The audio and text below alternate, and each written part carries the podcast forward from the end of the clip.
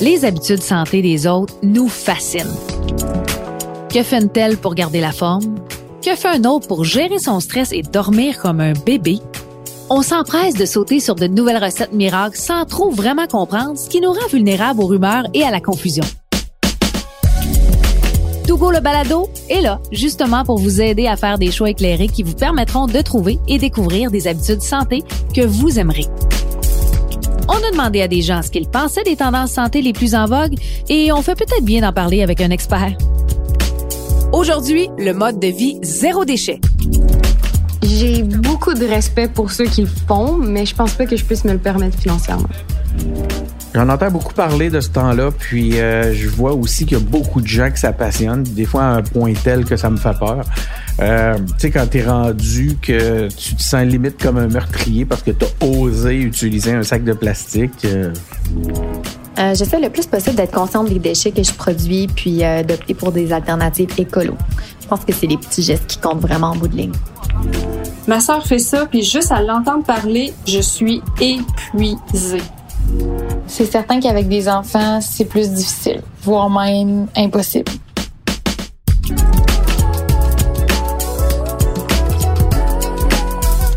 C'est un sujet fascinant et qui m'a l'air un peu complexe, mais on va en discuter avec la spécialiste qui est à la fois conférencière, auteure et consultante pour Zéro Déchet. C'est Mélissa de la Fontaine. Salut, Mélissa.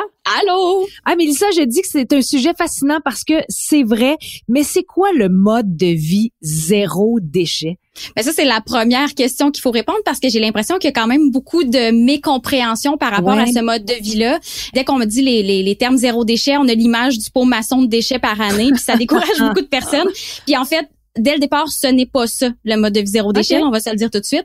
Pour moi, adopter un mode de vie zéro déchet, en fait, c'est de tendre vers des habitudes de vie qui vont permettre de réduire, en fait, euh, les déchets qui vont se trouver, oui, dans notre poubelle, ceux qu'on parle le plus, mais aussi ceux que notre consommation en général va créer. Fait qu'il y a un Ok. volet un petit peu plus large aussi.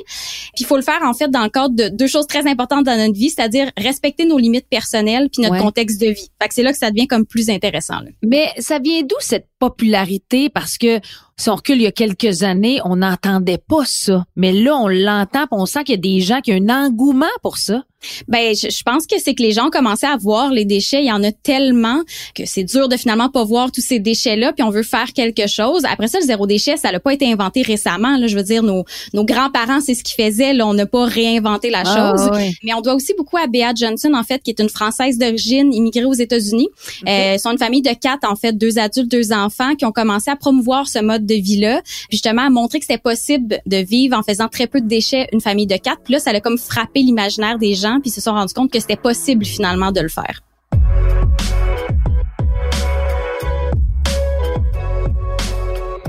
Bon, ben Mélissa, pourquoi c'est important de tendre justement vers ce mode de vie zéro déchet?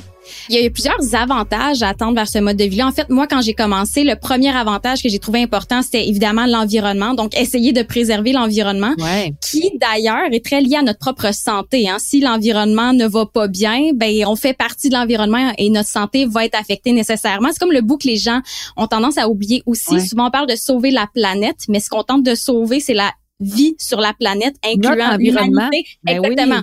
Fait que, ça, c'est vraiment, c'est la première raison pour laquelle j'ai adopté ce mode de vie-là. Mais je me suis rendu compte, là, ça va faire quasiment huit ans, je pense, que j'ai adopté Hey, ce mode de vie-là. ok. Euh, Il y a plein d'autres avantages. Oui, au niveau de la santé, donc physique, là, je pourrais partir dans plein de directions parce que je mange mieux, je cuisine plus, euh, j'ai moins de produits qui sont toxiques chez moi. Donc, il y a plein d'autres avantages que j'ai trouvés. Il y a aussi la santé mentale. Ça, pour moi, ça a été Ah, le plus important. Ben, c'est la cohérence, en fait. C'est qu'avant, j'avais des valeurs environnementales, mais je les appliquais pas nécessairement au quotidien. Et là, même si je le fais pas parfaitement, j'ai plein de failles. Ma poubelle est potentiellement plus grosse que vous pensez, mais quand même plus petite que la moyenne des gens. Et là, j'ai comme aligné finalement mes valeurs environnementales avec mes gestes quotidiens. Et ça, ça me donne Mhm. une cohérence qui fait que je suis beaucoup mieux finalement avec moi-même euh, là-dedans. Sinon, écoute, des avantages, il y en a. Il y a un côté d'autonomie parce que je fais plus de choses moi-même. Ah je ben dépends moins de l'industrie. Euh, ça me donne un certain pouvoir de changement. Ça fait que je fais partie de la solution. Ça me rend plus créative à trouver des solutions. Ça a aussi beaucoup simplifié mon mode de vie. Ça, c'est comme quelque chose qui est plus... euh, Mais ça, j'ai envie de te dire, on a l'impression que c'est le contraire. Ouais, mais ça, puis on, on pourrait y revenir, c'est vraiment un gros point, mais normalement, le mode de vie zéro déchet, c'est supposé simplifier la vie. Si ça la complique, c'est que c'est pas les bons sentiers qu'on a pris ou pas les bonnes solutions qu'on a décidé de prendre. Fait que ça, c'est comme, c'est un point en soi. Fait que pour moi, il y a tous ces avantages-là finalement au niveau individuel que j'ai trouvé qui font que je vais jamais retourner en arrière. Mon mode de vie va fluctuer. Euh, il y a des habitudes qui changent avec le temps. Euh, par exemple, ça fait un certain temps là, que j'étais avec mon copain, mais j'étais pas avec lui au début. Fait que nécessairement, ça a eu un impact, mais je vais continuer à tendre vers ce mode de vie-là quand même. Sinon, il y a l'impact collectif aussi, euh, qui est pas à négliger. Des fois, on le voit pas, mais juste le fait de nous adopter un mode de vie, si on le fait de façon c'est positive, pas quelque chose de contraignant, mais qu'on le vit bien, ce que j'encourage aussi tout le monde à faire, ben ça l'inspire les gens autour de soi, ça les motive finalement à essayer. Puis moi, ça a eu une influence sur tout le monde autour de moi, des ah niveaux différents. Ben oui, il y a des gens qui ont sauté à, à deux pieds dans le mode de vie zéro déchet, puis qui sont à 100% dedans. Puis il y a des gens que c'est des petites batailles qui ont pris comme plus de sacs de plastique à usage unique ou plus de bouteilles d'eau en plastique à usage unique. Fait que ça a influencé un peu tout le monde. Il y a aussi le fait que si individuellement on se met à consommer moins, ce qui est le mm-hmm. but primaire du zéro déchet, puis à consommer mieux pour ce qui reste, ben nécessairement ça va pousser sur la structure dans laquelle on vit pour créer une meilleure demande pour des produits meilleurs et moins pour ceux qu'on veut pas. Donc de boycotter un peu les entreprises qui sont plus polluantes. Donc globalement, si on est plusieurs à faire ça, ça pousse sur la structure dans laquelle on est. Puis je le vois en fait parce que depuis que j'ai commencé à tendre vers ce mode de vie-là, ben j'ai vu toutes les épiceries, ça c'est un exemple, mais toutes les épiceries zéro déchet émerger partout au Québec. Puis ça, c'est venu du fait qu'il y a une demande qui a surgi. Ben oui. Donc, ça a créé une offre. Fait que ça a aussi un impact sur ce qui va s'offrir autour de nous. Fait qu'il y a comme beaucoup d'avantages à ce mode de vie-là. Exactement. On voit que c'est un ensemble. Mais dans le Vox Pop, les gens semblent assez unanimes. Pour eux, le mode de vie zéro déchet, c'est très louable, mais ça semble exigeant, c'est mm-hmm. rigoureux, c'est cher aussi. Je veux que tu nous éclaires là-dessus sur chacun de ces éléments-là. Ben les deux plus gros qui reviennent beaucoup, puis il faut vraiment les décortiquer, c'est le fait que ça donne l'impression que ça coûte plus cher et que c'est plus long. Fait que si on va sur le plus cher, en fait, il y, a plusieurs trucs qui donnent cette impression-là. La première, c'est de focaliser sur ce qui coûte plus cher, parce qu'effectivement, puis j'ai fait un budget. Mm-hmm. Moi, j'ai commencé à être zéro déchet en 2013. Euh, en 2012, j'avais fait la comptabilité de tout ce que j'ai dépensé, puis en 2013 aussi, c'est un addon qu'on aime beaucoup. Euh, fait que j'ai pu voir quel type de dépenses ont augmenté et baissé. Ce qui a augmenté, c'est mon épicerie. Et ça, c'est vraiment effectivement un truc qui peut coûter plus cher. Je dis peu parce qu'il y a des façons d'économiser, mais si vous tendez vers un mode de vie qui est plus euh, zéro déchet, biologique, mm-hmm. de saison locale, ça peut coûter plus cher et il y a des bonnes raisons pour. Là, j'ai pas le temps de toutes les expliquer ah malheureusement. Mais ça, c'est une catégorie qui peut coûter plus cher. Après, j'ai économisé dans tout ce qui est pharmacie, ces produits euh, ménagers, euh, j'ai dépensé moins. Puis ça, c'est l'autre truc que les gens oublient, c'est ah, qu'en focalisant sur ce qui coûte plus cher, on oublie que le mode de vie zéro déchet, à la base, c'est consommer moins. Fait que si vous consommez moins, ne pas acheter quelque chose nécessairement c'est plus économique. Fait que ça c'est le premier truc. On pense par d'autres produits quand tu parles de la pharmacie, les produits nettoyants, j'imagine quoi tu utilises de l'eau, du vinaigre, c'est Ouais, exactement. Puis d'autres produits qui coûtent moins cher puis que je vais faire moi-même, j'en consomme moins. Il y a ça uh-huh. aussi tout ce qui est cosmétique, ménager, je vais juste en consommer moins, puis mieux, puis moins cher.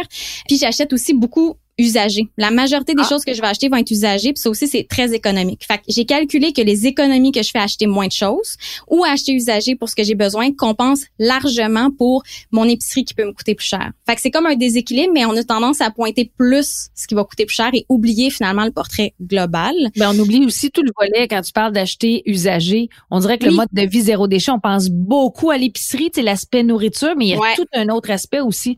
Ben oui, c'est ça, ça l'englobe tout ce qu'on va acheter finalement. Puis l'autre aspect qui donne l'impression que ça coûte cher, puis moi c'est celui qui me titille le plus, c'est tout ce qui est gugu zéro déchet. Fait qu'on a non seulement on a l'impression quand on parle de zéro déchet qu'il faut comme faire un pot maçon de déchets, euh, mais on a l'impression qu'il faut aller à l'épicerie zéro déchet puis s'acheter comme des contenants, des sacs, des pailles, ça les pailles comme faut pas me ah. partir là-dessus, ça me fâche beaucoup. Euh, puis c'est pas nécessaire parce que si je reviens à la paille, on n'en a pas besoin. Là. On a deux lèvres, on est équipé pour boire un breuvage sans paille. Fait que pas besoin d'une paille en stainless. Puis on a déjà à la maison 85% de ce qu'on a besoin. On a juste besoin de contenants réutilisables. Si vous voulez des sacs de vrac, ça se fait à partir de, de tissus qui traînent chez vous. Fait qu'il y a vraiment moyen de regarder en premier ce qu'on a déjà à la maison pour le faire et de pas aller dépenser pour 250 dollars finalement de produits dits zéro déchet, mais qui embarquent dans une surconsommation de choses qu'on n'a pas besoin. Fait que ça, c'est, c'est vraiment pour moi les raisons qui donnent cette impression que ça coûte plus cher finalement.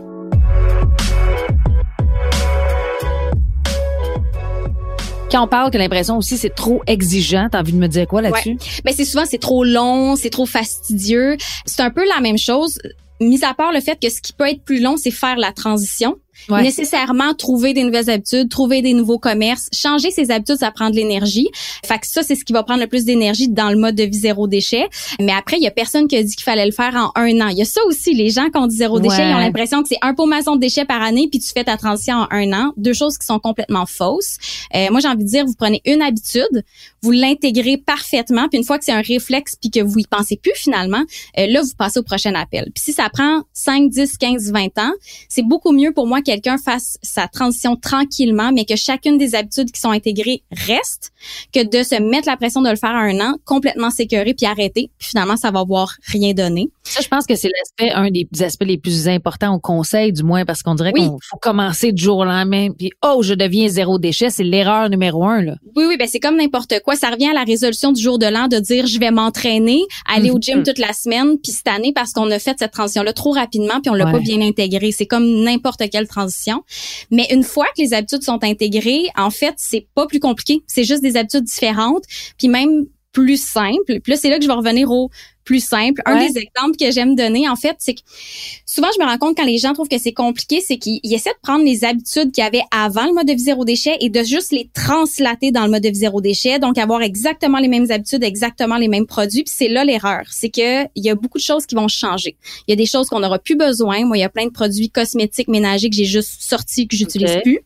Puis il y en a qui vont changer, qui seront pas la même chose. Fait que le meilleur exemple que je donnerais, moi, j'ai commencé à essayer de faire mes cosmétiques pas mal au début, euh, mais j'ai ça. En passant, là, c'est pas ma passion faire des cosmétiques, des produits euh, d'hygiène corporelle. Je le fais par nécessité, puis je prends juste les recettes qui fonctionnent. Fait que j'ai tout essayé.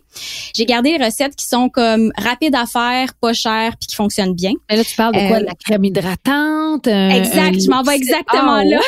Fait que déo, je fais mon déo, je fais mon bon à lèvres. Ah. C'est des choses qui me prennent moins de temps à faire. Maintenant que j'ai trouvé mes recettes, là, j'ai fait des tests avant, mais maintenant que j'ai trouvé mes recettes, ça me prend moins de temps à les faire que de marcher au coin de la rue aller en acheter à la pharmacie littéralement. Wow. Puis il fonctionne mieux que ce que j'ai à la pharmacie. C'est naturel, il n'y a pas de produits chimiques, il n'y a pas exact. Y a positif là. Puis le meilleur exemple que je donnerais dans la simplicité, c'est justement c'est la crème pour le visage.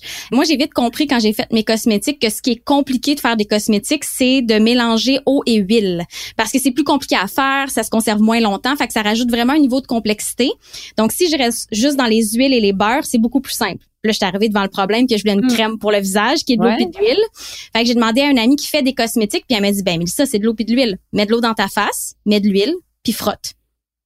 C'est donc c'est ça ta crème? Fait que je mets juste, j'achète de, c'est l'huile de jojoba qui est la plus proche du, sébum du visage finalement qui uh-huh. s'absorbe le mieux. Fait que j'achète de l'huile de jojoba, je la mets dans un petit pot d'huile essentielle que j'ai réutilisé, je me mouille le visage, deux trois gouttes, bim bam boum, j'ai fait aucune recette. Ça fonctionne super bien. Ça coûte moins cher qu'acheter plein de petits pots de crème. J'ai l'impression que tu viens de donner un truc à ben du monde à ce moment. Ben oui, mais c'est ce que je dis par simplifier. Tu sais, c'est ça, c'est beaucoup moins compliqué que la version de pharmacie finalement.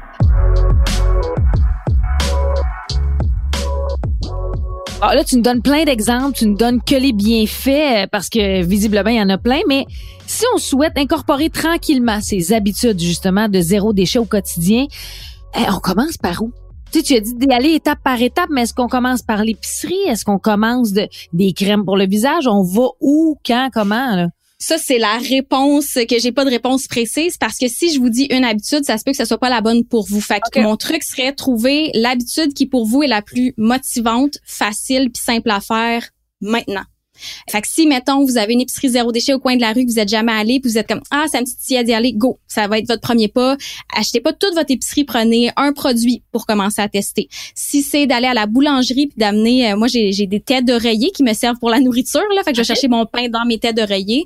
Fait que si c'est aller à la boulangerie demander le pain dans votre tête d'oreiller, c'est ça. Si c'est essayer de faire vos produits d'hygiène corporelle parce que vous, ça vous passionne, mm-hmm. allez par là. Fait que c'est vraiment, là, la chose que vous voyez la plus proche à saisir, là. Mais si par exemple, on n'a pas d'épicerie zéro déchet à proximité, tu sais, on n'a pas cet accès-là. Il y en a de plus en plus, mais il y en a pas partout. Mm-hmm. Comment on s'y prend? Euh, ben ça, ça revient quand je parlais, tu sais, au début de limites personnelles puis de contexte de vie. On dirait que je vais, je vais juste faire l'arrêt là-dessus parce que c'est super important. Euh, il y a deux choses, c'est ça à respecter. La première chose, c'est les limites personnelles de chaque personne, c'est-à-dire que des habitudes qui vont fonctionner pour moi mais qui fonctionneront pas pour vous, soit par question de goût. Euh, mm-hmm. puis mon exemple favori, c'est les mouchoirs réutilisables. Moi, c'est ma passion. Je trouve ça extraordinaire, mais si vous, ça vous dégoûte, commencez pas par là, Dieu du ciel, s'il vous plaît. T'sais, prenez quelque chose qui va vous tenter. Eh, mais fait que ça, c'est une question de goût, puis c'est correct. Il y a la question de santé aussi. Mm-hmm. Quelqu'un qui a des allergies alimentaires, aller acheter en vrac, c'est pas possible. Il y a aucun euh, commerce qui vend ses produits en vrac où vous amenez vos propres contenants qui peut certifier qu'il y aura pas de contamination croisée finalement. Mm-hmm. Fait que ça c'est pas possible. Donc acheter en vrac pour ces personnes-là, c'est pas l'option. Donc ça va peut-être être devoir pour de la consigne, c'est possible, ça c'est un autre sujet ou d'acheter des emballages plus gros si vous savez que vous allez manger avec des emballages qui sont plus recyclables. Il y a un questionnement qui peut avoir lieu et d'autres habitudes qui sont possibles, mais celles-là non. Donc ça c'est les limites personnelles. Après ça, le contexte de vie, c'est justement ce qu'il y a autour de vous. Fait que quand tu dis justement pas avoir accès à une épicerie zéro déchet, ça fait partie d'un contexte de vie. Euh, ben là, après ça, c'est juste de faire de son mieux. C'est normal. Si vous n'avez pas accès à une épicerie zéro déchet, vous allez devoir aller au supermarché. Il y a des choses en vrac plus que vous pensez d'ailleurs. Euh, oui, mm-hmm. de plus en plus. Fait que c'est vraiment d'ouvrir ses yeux de voir c'est quoi les, les opportunités finalement de vrac à cet endroit-là, puis de lâcher prise sur le reste et de choisir des emballages justement peut-être plus gros parce que ça fait moins d'emballage par quantité. Évidemment, si vous savez que vous allez tout consommer, là, si vous gaspillez de la nourriture, on est perdant un peu là. Puis des emballages plus recyclables idéalement. Fait que c'est vraiment juste d'y aller selon ses limites et son contexte. Et euh, si notre contexte est une famille avec des jeunes enfants ou des enfants, comment on s'y prend? Parce que là c'est plus de travail. Quand tu pars le projet seul, tu mm. dis ok c'est moi, euh, j'y vais selon mes options. Mais quand t'es une famille, c'est une autre affaire. Là. Tout à fait. Puis là, faut toujours qu'on dirait qu'il faut toujours que je fasse le disclaimer de je n'ai pas d'enfants. Mm-hmm. Fait que je peux juste me baser sur l'expérience de mes amis qui ont des enfants. Euh, la première chose que je ramènerais justement avec les limites puis le contexte, c'est que l'idée du zéro déchet, c'est pas d'être parfait. Ok, ça aussi on va le défaire tout de suite. C'est vraiment de faire de son mieux. Puis de son mieux dans son contexte qui peut être d'avoir une famille. Fait que ça se peut que ça soit plus difficile de mettre en place certaines habitudes avec une famille, mais c'est pas impossible. C'est encore une fois d'y aller une petite bouchée à la fois. Puis moi, de ce que j'ai compris de mes amis qui tendent vers ce mode de vie qui ont des enfants, c'est un d'expliquer aux enfants dans leurs mots à eux selon leur âge. Euh, fait que ma collègue Laure, justement, sa fille, depuis qu'elle est petite, elle lui explique. Puis les mots qu'elle disait quand elle était vraiment petite, c'est ben les déchets, ça fait bobo à la planète. C'est comme ça qu'elle disait. Puis elle expliquait, puis tu sais, je veux dire, ça rentrait d'une certaine façon, mais pas totalement. Puis elle dit le jour qu'elle a compris que les explications avaient fait leur chemin, c'est quand ils sont allés dans un magasin que la vendeuse a proposé un cadeau à sa fille, puis sa fille a répondu "Non merci, j'en ai pas besoin, j'en ai déjà un à la maison." Oh. Mais puis ça s'est pas fait du jour au lendemain, mais c'est en expliquant que refuser ce qu'on n'a pas besoin, c'est important pour pas faire bobo à la planète. Après ça, d'intégrer les enfants. Tu sais, ben si être zéro déchet, c'est de cuisiner davantage, ben impliquer les enfants pour cuisiner, non seulement ça vous aide à moyen terme, on va le dire à court terme pour leur apprendre, c'est correct, oh, mais à moyen terme, ça va vous aider, ça va aussi les rendre plus autonomes. Tu sais, ça a d'autres avantages en dehors du zéro déchet. Puis moi, même si j'ai pas d'enfants, je suis marraine, j'ai les enfants de mes amis que j'adore, puis je leur ai jamais donné de cadeau objet. Mais je passe du temps avec eux, puis justement ma filleule et ses deux sœurs, ben c'est cuisiner avec eux notre activité, puis ils adorent ça. Fait que c'est vraiment des impliqués dans la réflexion, je pense qui est la bonne chose.